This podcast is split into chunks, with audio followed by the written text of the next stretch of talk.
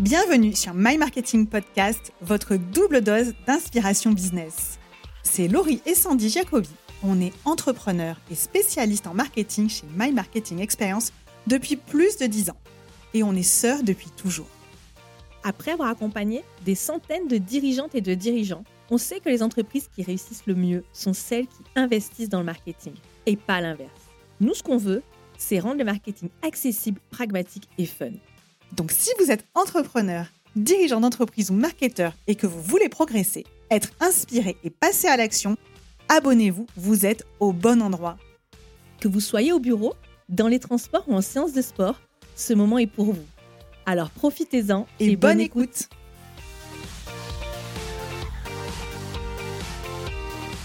Bonjour et bienvenue sur My Marketing Podcast. C'est le break d'intersaison, mais rassurez-vous, la prochaine saison arrive bientôt. En attendant, découvrez notre série de rediff rekiff au travers de nos meilleurs épisodes, ainsi que des épisodes exclusifs enregistrés pour d'autres podcasts qu'on aime beaucoup. Il y a quelques mois, Delphine Cole nous a passé au grill avec Sandy sur son podcast Le Co-Founders Show, qui donne la parole aux cofondateurs et associés. Dans cet épisode, on revient sur notre parcours entrepreneurial et on dévoile les coulisses de notre aventure et de notre relation. Comment tout a démarré, comment on collabore au quotidien, on y évoque aussi le développement de la marque personnelle à deux voix, un véritable enjeu pour nous. Je ne vous en dis pas plus et je vous laisse découvrir cet épisode 100% authentique. Bonne écoute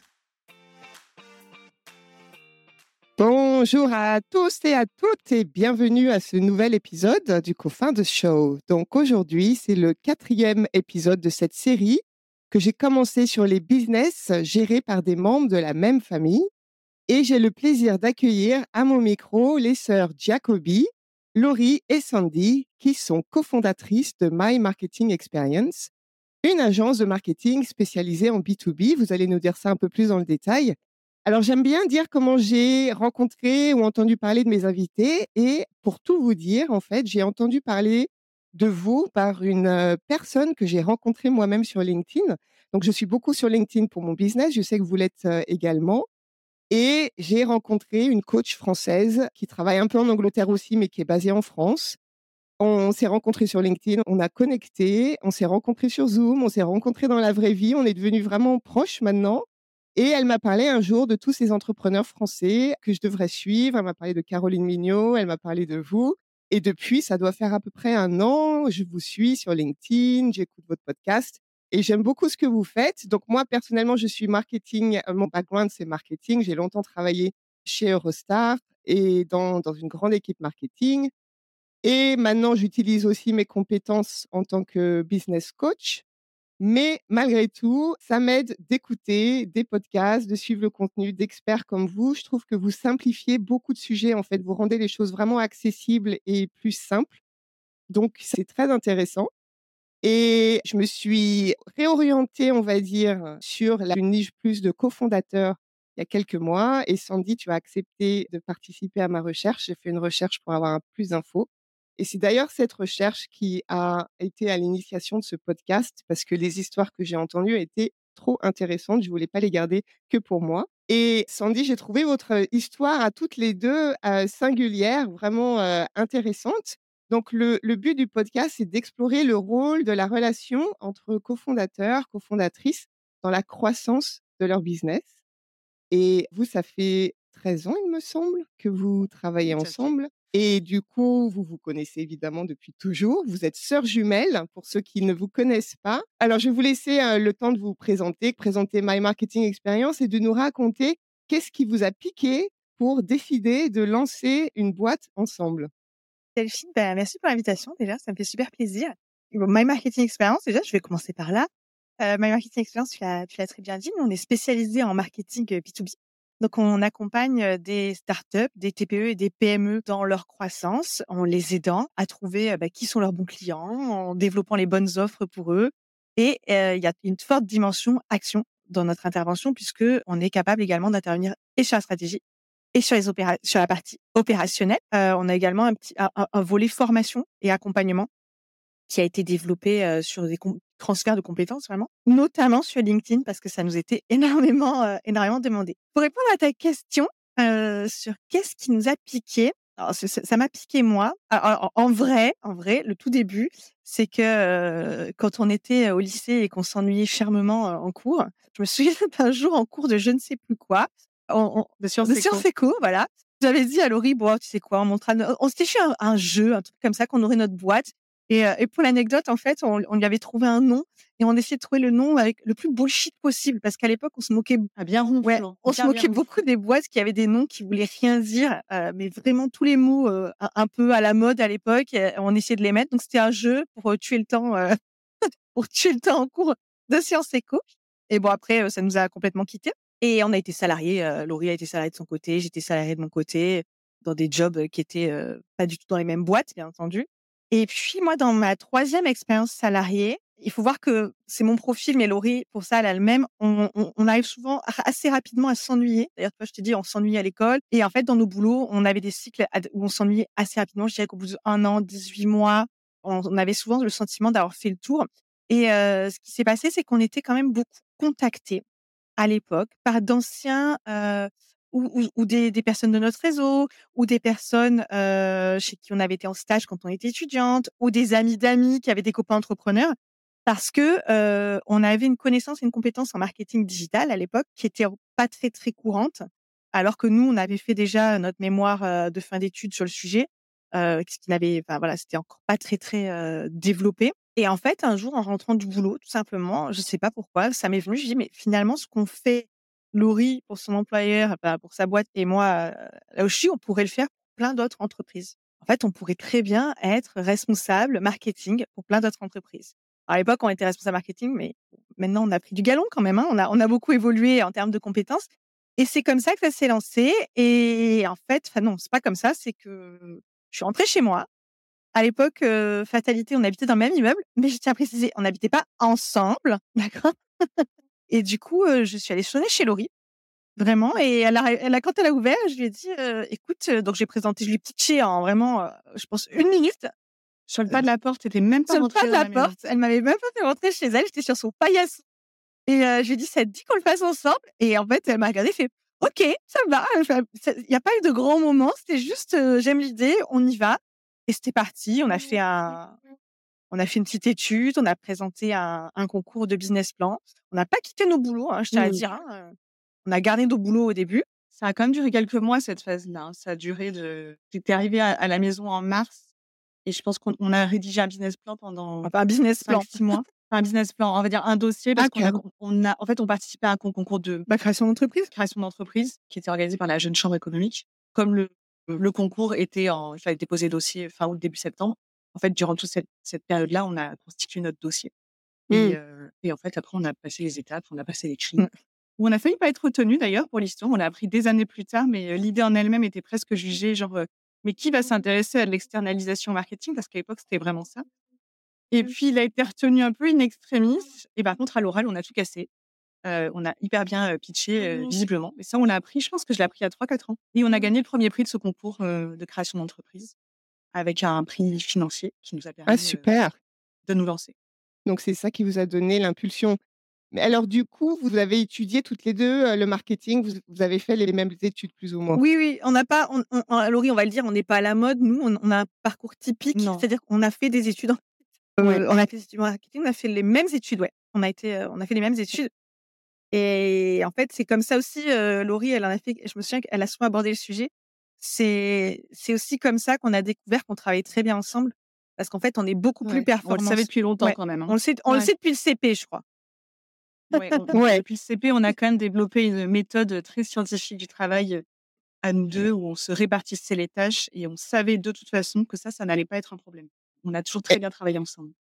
Et moi, ce qui, m'a marqué quand on discutait, le- euh, Sandy, lors de la recherche, c'est que vous avez l'air, bon, vous êtes jumelles, donc c'est pas si étonnant que ça, mais vous avez l'air d'avoir une relation fusionnelle.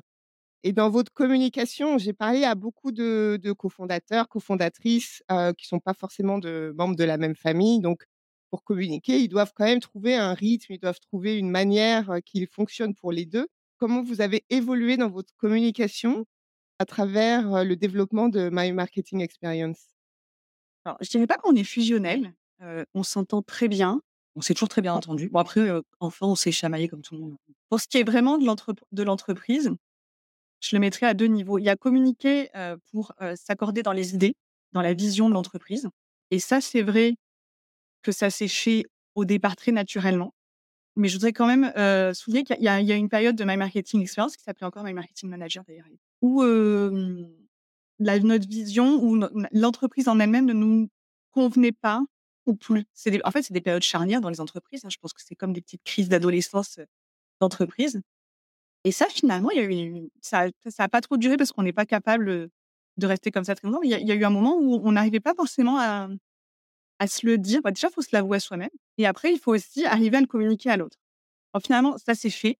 Et, ça a été un soulagement pour l'autre. Enfin, quand on a, je crois que c'est Sandy d'ailleurs qui a, qui a crevé l'abcès.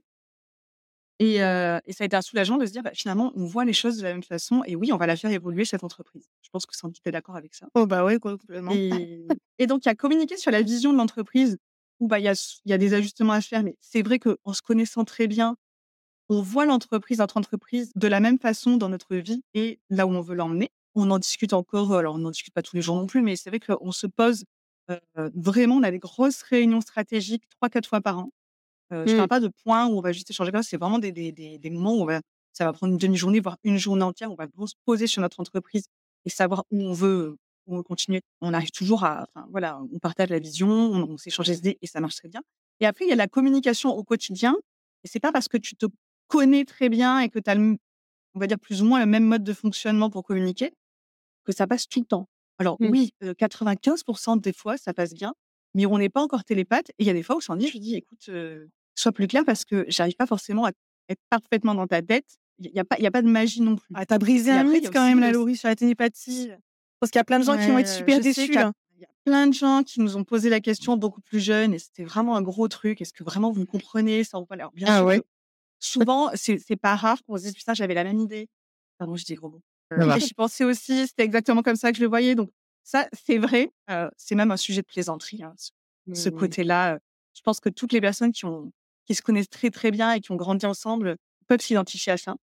C'est vraiment de la très bonne connaissance de l'autre. Et mais après, au quotidien, il y a aussi euh, pas s'interrompre tout le temps. On a quand même mis en place des, un code, des règles pour, pour communiquer efficacement. Et pas, mmh. on, aussi, on a beaucoup d'idées toutes les deux. Et on veut souvent se parler de plein de choses.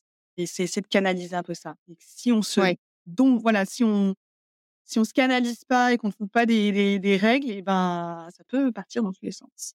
Ouais. Non, non, je, je, peux bien, je peux bien l'imaginer. Et j'imagine aussi que le, le, point, alors finalement, c'est quoi? C'est un point tous les trimestres? Vous prenez le temps de prendre du recul sur, je ne sais pas si c'est les trois derniers mois et les trois prochains. Ce qui est une approche qu'on apprend beaucoup en corporate, finalement, en organisation, mais qui est très importante aussi, que beaucoup de petites entreprises ne font pas forcément. Et qui est très importante pour prendre, pour prendre du recul. Et quand vous, alors quand vous devez, par exemple, prendre des décisions, que ce soit des petites ou des grosses décisions, comment est-ce que vous vous accordez là-dessus? Ah, tu nous fais Comme les pros Non, je pense qu'on a, on, a comme deux circuits de décision, si tu veux, euh, qui sont mmh. pas hyper formels, mais si je les schématise, c'est comme ça. Tu as les circuits de décision simples. Simples. Des, tu sais, dans, ta, dans, ta boîte, dans ta boîte, tu prends tous les jours des décisions qui peuvent qui sont pas forcément d'un enjeu stratégique, mais tu dois quand même les prendre. Tu vas changer un outil ou adopter un nouvel outil ou faire. Donc, quand c'est des circuits de décision simples, on va se référer à notre organisation en interne, c'est-à-dire que depuis le début de My Marketing Experience, on s'est réparti des fonctions de l'entreprise. Donc, toutes les deux, on a une fonction de production au niveau de nos clients, de vente, et de vente aussi. Mais en revanche, pour d'autres fonctions support, comme l'administratif et la comptabilité, par exemple, c'est Laurie et ça n'a jamais été moi. Et pour la partie marketing, communication, c'est plutôt moi, c'est moi qui le fais. Donc, quand on va prendre des décisions comme, je sais pas, là, une décision récente, c'est on a dû changer d'outil comptable. Pour une boîte, c'est hyper important. Changer d'outil comptable, c'est vraiment un. Alors, c'est pas d'un enjeu. Pour nous, en tout cas, c'est un vrai sujet. un vrai sujet. En fait, moi, je suis pas intervenue. Laurie a tout fait elle-même. Elle, elle, elle m'a informée, elle m'a tenue informée mais elle m'a pas demandé si j'étais d'accord pour utiliser X plutôt que Y, puisque de toute façon, je ne touche pas l'outil comptable. Euh, donc j'ai pas, c'est pas que j'ai pas mon mot à dire, mais je ne suis pas compétente. Et puis inversement, là, on a changé, par exemple, d'outil pour tout ce qui est campagne email. Bah, j'ai pas demandé à Laurie si elle était d'accord sur le le nouveau J'ai eu un fournisseur. avis consultatif, mais pas plus Parce que ça. sinon, tu perds trop de temps. Tu peux pas faire ça. Si toutes les Mmh. deux, on doit prendre des décisions tout le temps, notre cerveau, il est en ébullition en permanence. Et vous êtes responsable de vos de ces domaines Et finalement? on est responsable. Euh, voilà, comme comme avoir un CFO et un ouais, on se tient au courant, mais on on avance sur nos sur nos Mais par dossiers. contre, c'est on on a un organigramme interne où nos nos 2 prénoms, reviennent, dans plusieurs cases, mais on a un organigramme in interne. Et que toutes les 2 ou vous avez des employés? Alors, on a des partenaires. Alors on n'a pas des employés, on a des partenaires. On, on travaille avec une équipe, euh, euh, une équipe élargie, avec qui on travaille euh, plus ou moins tous les jours et qui ne sont pas salariés. Mais on en a eu, hein. Et dans cet org organigramme, c'est pour vous 2 ou vous mettez vos partenaires aussi en termes de qui fait quoi, qui Oui. reporte à qui, Oui. etc.? Oui, Oui. aussi. nos partenaires savent que tout ce qui est facturation, ce sera moi. Ouais. Vais juste finir sur ta question sur les circuits de décision. Donc, il y a les, les décisions qui sont simples. Oui. Donc, euh, c'est le domaine, on va dire, euh, ça dépend qui euh, a la responsabilité de ce domaine. Et euh, les questions qui sont plus complexes, par exemple, euh, euh, tout ce qui ra- rapporte à la stratégie, tout ce qui rapporte à certains clients. Tu vois, si, si on a des hésitations, si on a des problèmes, je vais pas dire le mot, mais là, dans ces cas-là, euh, on va dire tout ce qui a un impact à plus long terme, on intervient toutes les deux dans la décision. Et ben, on va se consulter. C'est quand même, enfin, je pense, Laurie, on est d'accord pour dire que c'est rare qu'on soit pas d'accord sur la manière de traiter un sujet. Ça peut arriver. Et dans ces cas-là, ce qu'on va faire, c'est qu'on va laisser chacune faire un petit test, je dirais, sur euh, sa manière de, de voir les choses et regarder ce qui va, ce qui va le mieux s'adapter. Mais c'est quand même assez rare. hein. Sur une grosse décision stratégique, ça me ça me tu vois, j'ai j'ai pas de d'exemple qui me revient. Et ça reste sain de toute façon d'avoir, heu, des moments où on se confronte Ouais. différentes idées pour voir, après, on n'a jamais eu de situation où c'était bloquant. solution. On n'a jamais eu de situation où, du coup, on Mmh. n'arrivait pas à prendre des décisions et c'était bloquant. On a quand même une faculté à prendre des décisions assez rapidement. Très intéressant. L'autre sujet que je voulais aborder avec vous, c'est, tout le le terrain de la marque personnelle. Parce que ça, c'est un terrain, moi, qui me tient à cœur. J'ai longtemps travaillé avec des enfin longtemps, pendant 2 ans peut-être, j'ai développé une expertise sur la marque personnelle pour les fondateurs et en me spécialisant pour les cofondateurs, ça avait commencé en travaillant avec 2 clientes qui m'ont demandé de les aider avec leur marque et j'ai vite vu qu'en fait, on faisait vraiment le travail de la marque personnelle avec un élément en plus qui était de les aligner sur leurs valeurs, sur leur vision, heu et c'est c'était très intéressant et maintenant je vois un peu le j'essaye, je cherche un mot, j'ai toujours pas trouvé une expression, qui qui explique marque personnelle pour cofondateur. J'ai pas encore trouvé la bonne, la bonne expression. Mais dans votre cas, vous êtes toutes les 2 à à gérer cette entreprise, vous êtes toutes les 2 visibles. Je vous ai entendu dans d'autres podcasts parler du fait que, heu, jusqu'à récemment, vous n'aviez pas beaucoup ou peut-être pas assez à votre goût capitalisé su sur, heu, cette association entre sœurs et de communiquer à 2 voix. Qu'est-ce qui vous a empêché de faire ça jusqu'à maintenant? C'est vrai qu'on travaille chacune notre marque personnelle au travers de, notre entreprise également. C'est-à-dire qu'on la développe pas individuellement. Moi, je sais que j'associe quand même aussi Sandy régulièrement. Mon avantage, c'est que enfin mon avantage, Sandy a été plus, s'est plus impliquée dans le développement de sa marque personnelle au tout départ. Moi, j'ai bénéficié, de ce qu'elle faisait en fait, puisque tout ce qu'elle fait en que ce soit prendre la parole dans un podcast, prendre la parole en public ou quoi que ce soit, ça m'offre aussi de la lumière, on va dire, automatiquement, puisque je suis associée, heu, s à son image très naturellement. En plus, il y a une ressemblance physique, donc on va dire que ça aide quand même pas mal. C'est vrai que pendant long pendant assez longtemps, même depuis le départ, on n'a pas tellement mis en avant ce côté, heu, bah, duo en fait, hein, c'est ce côté où on est vraiment ensemble. Je On disait même pas qu'on était sœurs au départ. Je sais même pas si c'est écrit. Je sais même pas si c'est écrit sur notre site internet qu'on est sœurs. Parce que c'est vrai que c'est ça se voit. Je pense que ce qu'on alors je parle peut-être pour moi. Ce qu'on voulait peut-être éviter, c'était on voulait faire de cette gémellité un peu un non-sujet. C'est-à-dire que par le passé, on nous a quand même posé énormément de questions là-dessus. Je pense qu'il y a beaucoup de jumeaux et de jumelles qui qui ont une forte ressemblance physique qui pourraient, heu, comprendre. Heu, ça a souvent attiré l'attention et c'est pas forcément là-dessus qu'on voudrait l'attirer. On Mmh. je pense que moi, on veut attirer l'attention sur, heu, nos compétences, sur notre expertise, sur notre personnalité, mais pas forcément sur cette ressemblance physique. Ça a peut-être créé un blocage, j'en sais rien. Je pense que c'est juste comme ça et aujourd'hui peut-être qu'on l'assume beaucoup mieux. Alors c'est pas qu'on l'assumait pas, mais peut-être qu'on on moi, pour ma part, c'est plus un élément forcément bloquant. C'est-à-dire que je sais que je suis reconnue pour mon expertise. bon, bah, OK, j'ai cette ressemblance physique avec Sandy et heu, pourquoi ça pourrait pas aussi être un atout? Je vais raconter une anecdote. Par exemple, Laurie, cette il y a quelques mois, heu, elle se baladait dans je sais pas, allée quelque part, allée à un rendez-vous, je ne sais pas et elle a pris un ascenseur public et en fait, heu, dans dans l'ascenseur public, il y a il y a une personne, un monsieur, qui l'aborde et mais pas pas pas un lourd, hein, quelqu'un qui Non, non, voilà, en tout tout d'honneur, pour lui dire, «Ah, je vous ai vu, parler, prendre la parole en public à Monaco Tech». Donc Monaco Tech, c'est, le start-up programme, de Monaco, donc qui est notamment chapeauté, à l'initiative de par Xavier Niel. Et donc c'est vrai que moi, j'avais pris la parole, j'étais intervenue quelques semaines avant, j'ai fait une prise de parole à Monaco Tech et en fait, le gars a juste cru que c'était moi parce que Laurie Laurie on se ressemble beaucoup.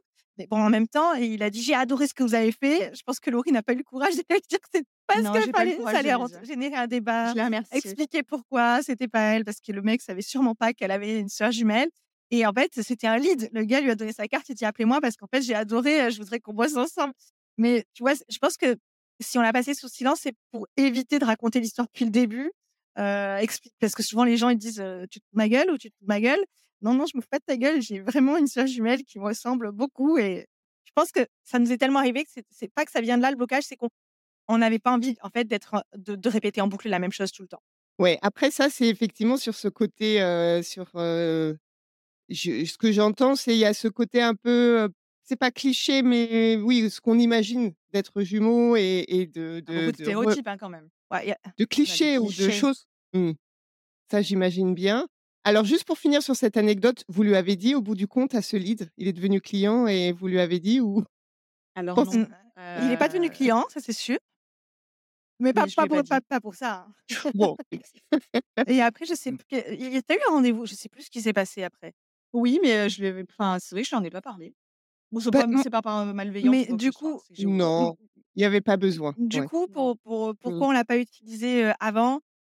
Pense qu'on n'avait peut-être pas identifié que c'était, une force parce que quand tu le vis de l'intérieur, tu dis que c'est quelque chose de normal et en fait, petit à petit, on a fait quand même un travail sur notre marque il y a quelques années et je pense qu'on s'est pleinement rendu compte de ça avec le podcast où on s'est dit que moi parce que la 1 saison de My Marketing Podcast, donc le podcast qu'on anime, Laurie et moi, j'ai fait, heu, 80 à 90% des épisodes moi et on s'est quand même rendu compte que, heu, Laurie manquait.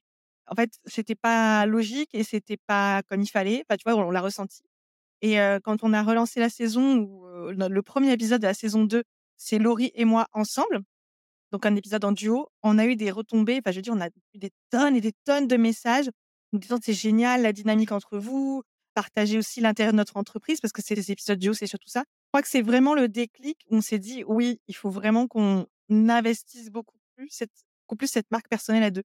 Pas de manière plus formelle, de manière plus stratégique. Alors que c'est vrai qu'un un des blocages qu'on avait identifié, c'était de parler ensemble, alors qu'on avait la même voix. On avait peur que les gens ne s'y retrouvent pas. Et puis au final, bah, tu vois, parfois on a des croyances qui engendrent des blocages et qui sont pas toujours justifiées ou en tout cas qui sont surmontables. Oui, oui, oui, tout à fait. C'est plus ça finalement, je me dis quand on parle de marque personnelle, ça peut être assez large pour beaucoup de personnes et surtout beaucoup sur LinkedIn maintenant quand les gens pensent, qu'ils développent leur marque personnelle, en fait, ils parlent de plein de choses privées, ils racontent leur vie parce qu'ils ne savent pas exactement comment faire et en fait, l'objectif de la marque personnelle, c'est d'utiliser sa personnalité et des choses de soi qu'on choisit ensuite de rendre publiques et d'utiliser pour créer un lien avec l'audience et quand je parle de marque personnelle à 2 ou à vous 2, effectivement, à revenir sur le fait que vous êtes jumelles, revenir sur tous ces clichés, je comprends. Vous ressentiez pas forcément un besoin fort de le faire. Par contre, c'est sur l'interaction que ça peut être très intéressant parce que comme on aime écouter, on a un attachement à une personne qui va s'exprimer sur certains sujets. Quand on est plusieurs à gérer une entreprise, c'est cette interaction. Comment est-ce qu'on interagit? Le genre d'humour qu'on a l'un envers l'autre et pour ça, je je suis pas du tout surprise que vos épisodes à 2 dans le podcast fonctionnent du feu de Dieu parce que finalement, c'est ça, c'est votre interaction, comment vous échangez. C'est ça qui doit intéresser beaucoup les gens. Moi, je suis basée en Angleterre, je suis basée à Londres pour, les auditeurs qui le savent pas et je suis des entrepreneurs ici. J'en ai 2, un ou 2 que je suis, que j'aime beaucoup, qui sont à 2. Un couple et 2, heu, c'est un homme et une femme qui ont une différence d'âge assez importante et alors cet homme et cette femme, ils ont fait au début des vidéos où ils montraient leur interaction. Alors, avec beaucoup d'humour à l'anglaise, mais c'était vraiment leur interaction, comment ils interagissent au jour le jour, comment ils se disent les choses, parce qu'ils sont très cash euh, l'un envers l'autre. Ils sont pas frères et sœurs, mais ils se connaissent super bien. Et ils ont fait un tabac avec ça parce que déjà, c'était très drôle. Donc, c'est, euh, comme on dit, entertaining ici. Et aussi, ça donne une idée de, de qui ils sont, de comment ils travaillent. Et en fait, ça donne envie de travailler avec eux.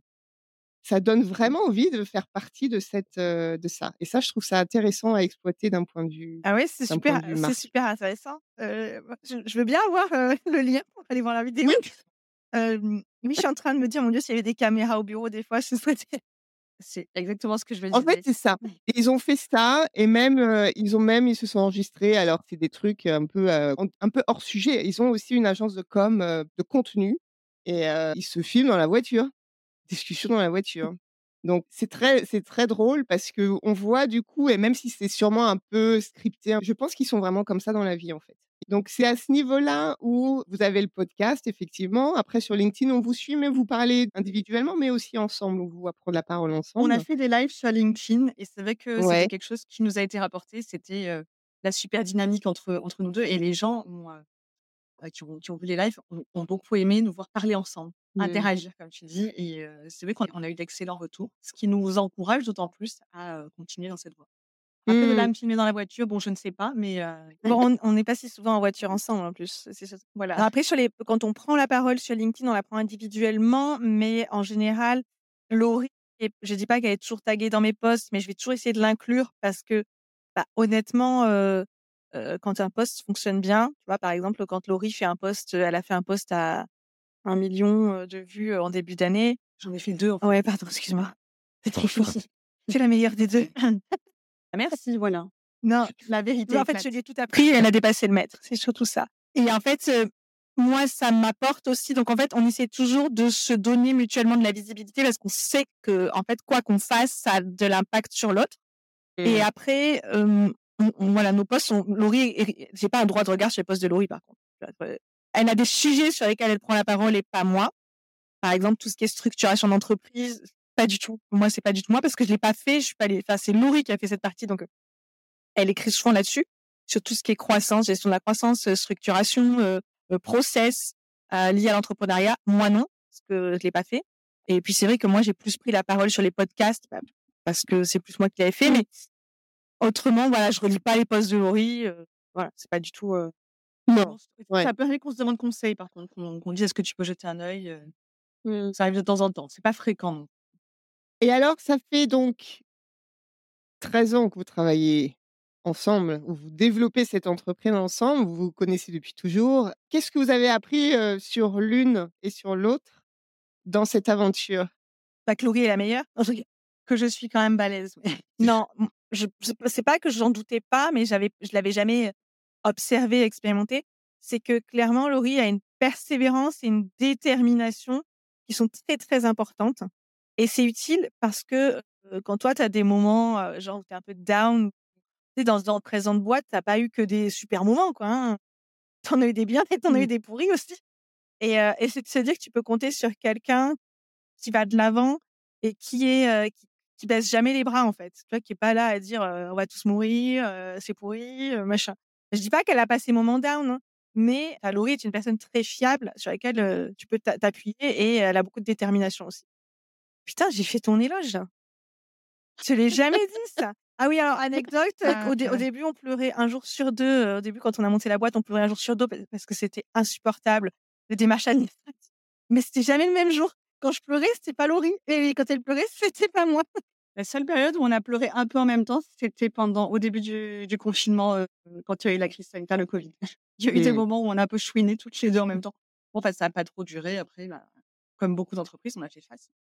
Alors moi, je dirais que c'est pareil, j'en doutais pas, mais il y a une différence entre ne pas en douter et l'expérimenter. C'est le fait que justement, alors c'est souvent dans les, je te dirais, dans les moments plus difficiles que tu vois ce que l'autre personne est capable de faire.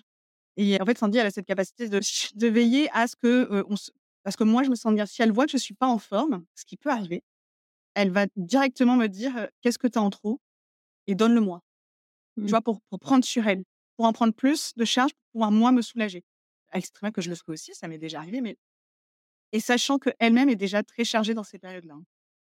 Donc elle sera capable de te dire, heu, elle sera pas du genre, bah, écoute, chacune sa merde et heu, Ouais. vas-y ma chérie, tu vas y arriver tu vas y arriver. Bon, on s'appelle pas ma chérie en vrai. Mais elle va se dire: «OK, bah, j'en ai déjà beaucoup, mais c'est pas grave, tu vas m'en donner quand même encore un peu parce que, toi en ce moment, c'est pas la forme. Donc prends un peu de temps, souffle et puis, tu reviens». Voilà, c'est pas que je vais abandonner l'entreprise, mais je vais peut-être en avoir un tout petit peu moins à ce moment-là pour pouvoir souffler et mieux revenir. Donc c'est cette capacité à voilà à y être attentif surtout sans que j'aie à demander. Ouais et c'est super important parce que comme on le sait, le niveau d'énergie quand on est, chef d'entreprise est ultra important. Et variable. Donc heu Absolument. et Parce fait, c'est une variable, cour ouais. c'est une course de fond, donc moi, c'est ça ça m'a un peu, c'est arrivé il y a pas très, très longtemps d'ailleurs. C'est un Mmh. peu comme si je courais une course de fond qu'à un moment donné, elle te dire: «Bah, écoute, grimpe sur mon dos, heu, je vais courir, Ouais. pendant 100 mètres avec, Ah non, déconne pas, tu grimpes pas sur 100 mon dos, je te porte pas. J'y arriverai pas. Non, non, dans dans mon souvenir, c'est moi qui t'ai Ouais, mon la seule fois où l'une a porté l'autre, c'était hein. toi. Quand on a ouais. Mais mais pour de vrai. Je vois bien l'image. Et alors dans l'autre sens, heu, vous êtes sœurs, je peux vous le demander, on se dit tout. Qu'est-ce qui vous énerve? Heu, elle a toujours raison. C'est chiant. Non, en vrai, elle a plus souvent raison que moi, mais ce qui me saoule, c'est de le dire et que ça va être enregistré. Oh putain, attends, ça vaut le genre, c'est enregistré. Dis qu'une fois.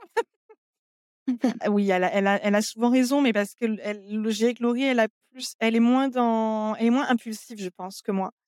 Heu et après, qu'est-ce qui me saoule? Elle se gratte tout le temps les sourcils. Ça me rend ça me rend dingue. Ah comme ça balance, c'est c'est c'est un ba Arrête avec tes C'est la hein. vérité ce matin. Et toi, Laurie, Heu, qu'est-ce qui te saoule? Qu'est-ce qui me saoule chez Sandy? chez ta sœur? Bah, tu vois, elle trouve saoule? pas de réponse. Parce que je suis Non, parfaite. non, je vais pas être trop méchante. Parfois un peu son bordel Ouais. même. Si moi, mon bureau, je peux pas le montrer là non plus parce qu'il est en fait, je pense que le bordel des autres m'ennuie beaucoup plus que le mien. Je pense que ouais, non, ça doit être pareil chez tout le monde. Après, ça m'ennuie parfois autant que ça me stimule. C'est que Sandy, elle va jeter ses idées en l'air et que moi, des fois, j'ai l'impression de dire: «OK, alors je rattrape, je rattrape, je rattrape» et puis après j'ai tout assemblé, tu vois? J'essaie de faire le Lego qui va qui va derrière. Mais c'est ça peut être aussi pénible que ce que c'est stimulant aussi.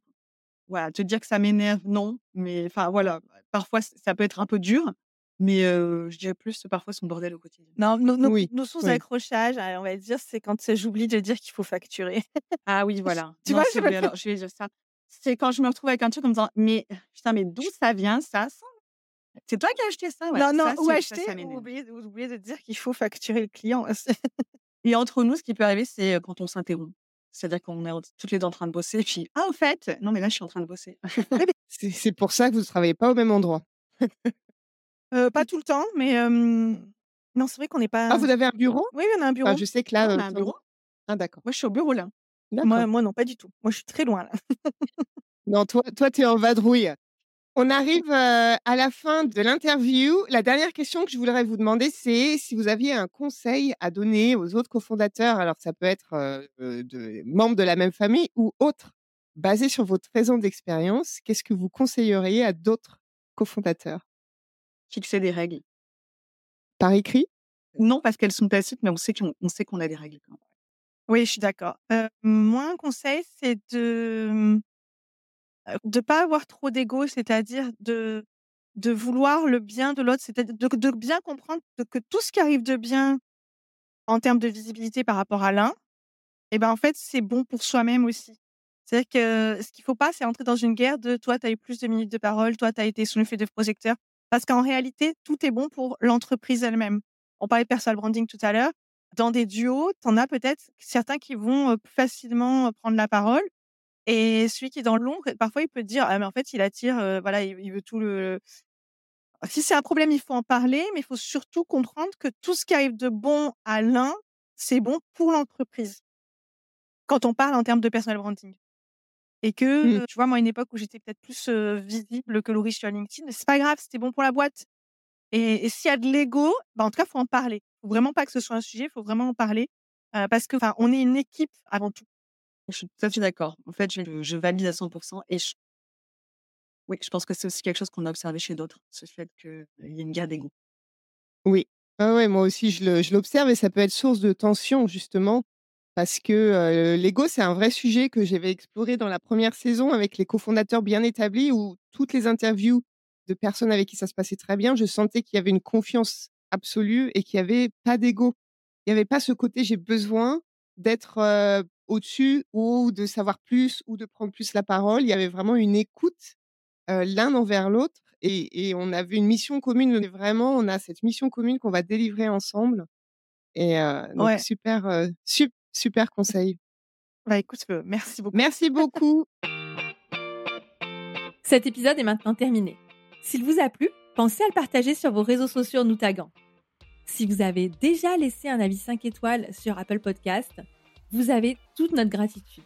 Et si ce n'est pas encore le cas, j'espère que cet épisode vous a donné envie de le faire. À très bientôt!